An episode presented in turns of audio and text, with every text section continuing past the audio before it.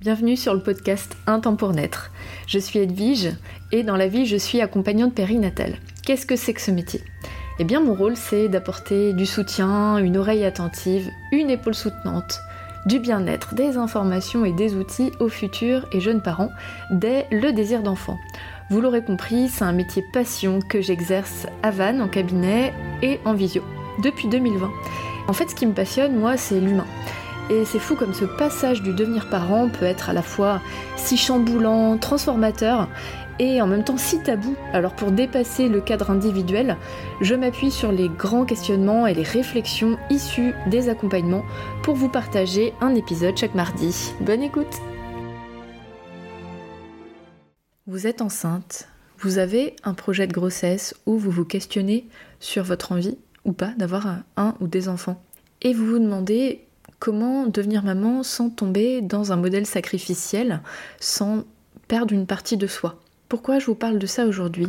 Eh bien, ça fait partie des peurs très fréquentes des personnes que j'accompagne dans le cadre d'un questionnement autour du désir d'enfant ou même d'une grossesse et du déroulement de la suite. Hein. Il y a beaucoup de femmes qui ont cette crainte de tomber dans un modèle qui ne leur convient pas alors, il y a plein de façons de le vivre. Soit on, le vit comme une fatalité de se dire mince, ça va forcément être comme ça, ou alors une crainte de basculer vers euh, ce côté obscur de, euh, se, résigner euh, à, ne plus être soi.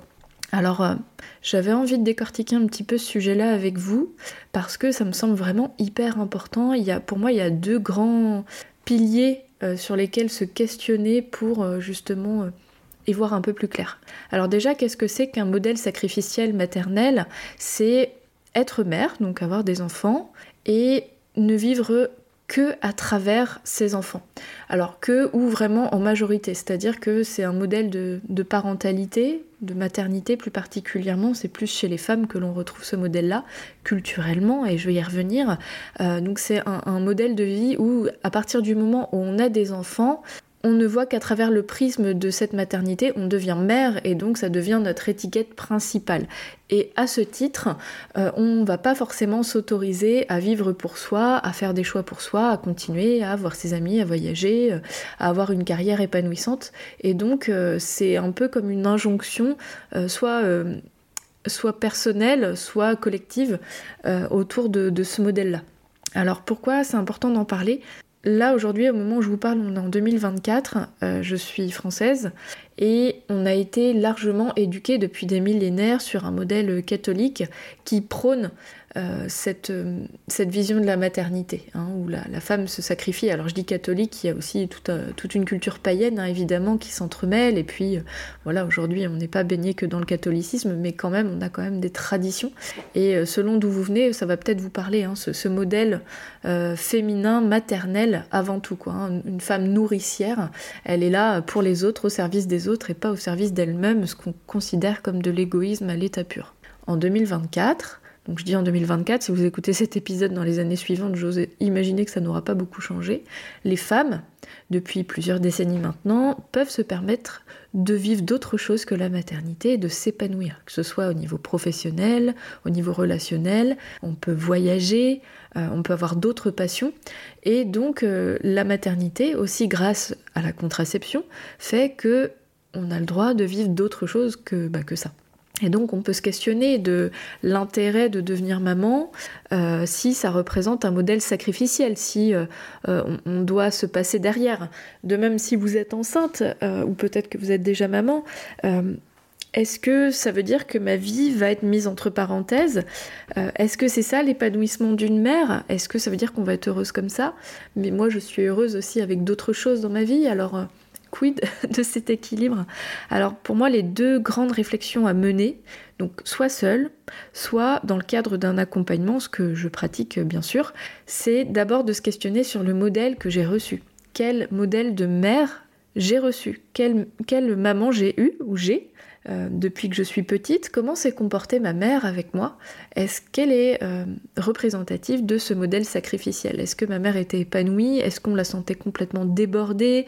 Est-ce que euh, souvent les, mamans débordées Euh, c'est typique hein, des mamans qui vont péter des plombs, qui vont avoir euh, euh, des, reproches, qui vont faire des reproches, qui vont avoir des humeurs changeantes, qui vont, on va sentir en fait qu'il y a ce sacrifice qui est douloureux.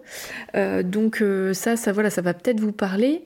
Et c'était induit aussi par un élan collectif. Il n'y avait pas beaucoup de, de, réflexion autour du sujet de la maternité. Donc on est beaucoup à avoir des, des mamans qui sont tombées dans ce modèle sacrificiel, manque de soutien également qui voilà qui ont subi quoi leur maternité. Et puis il euh, y, a, d'autres personnes euh, qui ont eu des mamans qui étaient grave épanouies dans ce modèle là qui était euh, la mère parfaite quoi qui qui bah voilà qui faisait toujours qui avait toujours la bonne petite attention toujours quelque chose à manger sur la table qui était bon et puis toujours clean. Enfin voilà ça, ça dépassait pas d'un cheveu tout ça. Et elle a mis la barre très très haut euh, donc je rencontre quand même plus souvent des situations où il y a le premier modèle, mais tout de même hein, euh, la, mère euh, sacrificielle heureuse, en tout cas de ce qu'on perçoit. Hein. Parfois, si on interroge nos, mères, qui sont au, grade de grand-mère maintenant, eh bien elles le vivent pas du tout de cette façon-là, elles ont oublié ou alors elles l'ont pas du tout perçu comme nous. Mais ce qui compte, c'est ce que vous, vous percevez euh, de votre maman. Alors si vous avez eu d'autres modèles, euh, d'autres figures d'attachement féminines, eh bien regardez comment se comportaient les mères des copines, euh, vos tantes, enfin bref, ou votre belle-mère peut-être, des femmes qui sont occupées de vous et comment elles se sont comportées dans ce rôle maternant. Donc déjà, ça va vous donner une idée de ce qui a infusé dans votre perception de la maternité. Et en fonction de ce qui a infusé, bien sûr que vous n'aurez pas la même vision. Parce que euh, la façon dont on a grandi nous amène des visions en mode pilote automatique. C'est-à-dire que ce sont des schémas... Euh, ça demande à être décortiqué pour se rendre compte que c'est devenu notre norme. Donc déjà prenez le temps d'analyser un petit peu comment euh, comment s'est construit ce modèle-là. Donc encore une fois, Parfois, on peut le faire seul, mais souvent, on a besoin d'avoir un œil euh, euh, neutre en face de soi. Donc, n'hésitez pas à faire appel à, mon, accompagnement. Pardon. Et deuxième chose, qui est bien sûr intriquée complètement avec ce modèle personnel, c'est le modèle collectif. C'est-à-dire sur l'échelle de la société dans laquelle vous avez grandi, qu'est-ce qu'on attend des femmes? Et bien souvent, il y a quand même un modèle très genré de la parentalité qui, date euh, d'il y a très longtemps, mais qui était encore en vigueur euh, quand on a grandi et qui l'est toujours beaucoup bien qu'il soit en, reconstruction. Alors ces modèles-là, l'idée c'est pas de les diaboliser, de les évangéliser, simplement de constater que on est inscrit dans un modèle social qui fait que on va euh, avoir des attentes envers les mères. Et aujourd'hui, on est quand même face à une injonction hyper paradoxale entre apporter le meilleur à son enfant. Il y a les neurosciences qui nous mettent en lumière aujourd'hui comment euh, ne pas faire euh, pour enfin ce qu'il faut pas faire pour pas traumatiser nos enfants et ce qui leur fait du mal et, je trouve ça vraiment fabuleux. Et d'un autre côté, on nous octroie un congé maternité de deux mois et demi. Euh, le congé mat, il dure 16 semaines en tout entre la fin de la grossesse et le postpartum. À quel moment c'est c'est facile de construire un lien satisfaisant avec 16 semaines de congé, on reprend le boulot après et d'avoir une vie équilibrée derrière. Donc c'est pas évident de pas tomber dans ce modèle sacrificiel quand le collectif ne nous y aide pas franchement. Donc je ne dis pas que forcément on tombe dans un modèle sacrificiel, mais ça demande une sacrée gymnastique d'esprit dans un premier temps, de réfléchir à comment nous, on a envie de vivre les choses, qu'est-ce qui est important pour nous, quels sont nos besoins, quelles sont nos valeurs, et d'articuler autour de soi euh, les possibilités, que ce soit sur le plan professionnel, relationnel, euh, peut-être de déléguer euh, certaines choses à certaines personnes comme le ménage, etc. Bref, de mettre en place un plan en fonction de nos possibilités pour que ça se passe le mieux possible pour soi. Donc il y a une partie qui nous appartient, il y a une partie qui appartient au modèle qu'on a reçu, il y a une partie qui appartient à, au collectif, et ce collectif, eh bien, il se travaille ensemble, mais du jour au lendemain, on va pas pouvoir tout changer, et dans ces cas-là, ça demande à se créer soi-même euh, le postpartum et la parentalité au sens large qui nous convient, parce qu'il n'y a pas que le postpartum qui compte, hein, bien sûr, c'est un moment fondamental. Le postpartum, c'est le post-accouchement, mais euh, l'enfant, on l'a pendant, pendant de nombreuses années et j'ai envie de dire toute la vie. Donc euh, réfléchissons à comment on a envie de vivre les choses et qu'est-ce qu'on peut mettre en place pour ça. Tout en sachant que notre attachement vers l'enfant, envers cet enfant, va changer aussi certaines choses.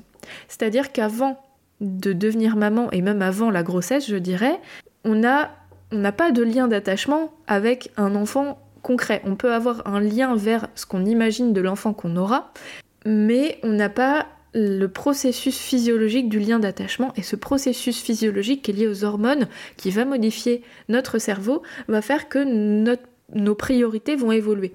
Donc on peut s'imaginer que par exemple nos amis sont dans un modèle sacrificiel, celles qui sont devenues mamans, et si on discute avec elles, soit elles le vivent comme ça et dans ces cas-là c'est pas équilibré pour elles, mais on peut aussi se rendre compte qu'il y a beaucoup de femmes qui se disent alors moi quand je serai maman euh, je ferai comme ci comme ça, ou j'aimerais que ce soit comme ci comme ça, et en fait dans le processus on a moins envie de, certaines choses, de voyage par exemple.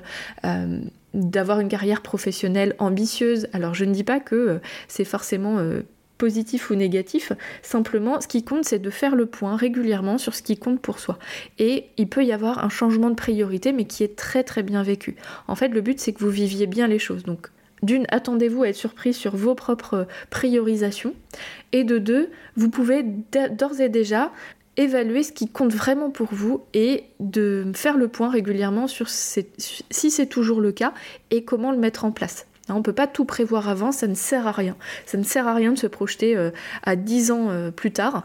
Euh, oui, avoir un enfant, c'est plein de surprises et je crois qu'il faut absolument l'accepter, accepter que la vie sera surprenante et qu'elle se déroulera pas comme on l'imagine. Euh, c'est vrai pour la parentalité, mais c'est vrai pour plein d'autres choses, et heureusement, on n'est pas statique, on évolue. Si vous regardez dix ans en arrière, il y a fort à parier que vous avez bien évolué, et qu'il y a des choses qui vous faisaient peur sur l'avenir, et qu'aujourd'hui vous les vivez, ça se passe plutôt bien, ou inversement peut-être, mais ce qui compte, voilà, c'est de prendre soin de soi aujourd'hui, et d'élaborer certaines choses en restant flexible. Voilà, donc après, euh, selon euh, euh, le modèle que vous avez eu, et il peut y avoir des peurs très précises sur ce modèle sacrificiel, et eh bien ça, ça se travaille en accompagnement évidemment. Hein. mais là, j'avais vraiment envie de, vous faire un, point global sur ce modèle sacrificiel, d'où il vient et comment on peut le détricoter pour créer une maternité qui nous ressemble le mieux. J'espère que ça vous apporte des éclairages, comme d'habitude, euh, des clés pour euh, avancer sur votre chemin le plus justement et le plus consciemment possible. Je me tiens disponible pour en parler et je vous souhaite un bon cheminement, une belle fin de journée et à bientôt pour une prochaine thématique. Merci pour votre écoute et votre confiance. Si vous aimez mon podcast, vous pouvez m'aider à le rendre plus visible en me mettant une note et un avis sur votre appli de podcast. Vous pouvez aussi partager auprès de vos proches qui sont concernés. Et si vous souhaitez vous aussi être accompagné sur votre chemin du désir d'enfant et de la maternité, mes séances se font au cabinet à Vannes ou à distance par visio. Envoyez-moi un message privé sur Insta ou un mail à edvige@intempspournaître.fr. À bientôt.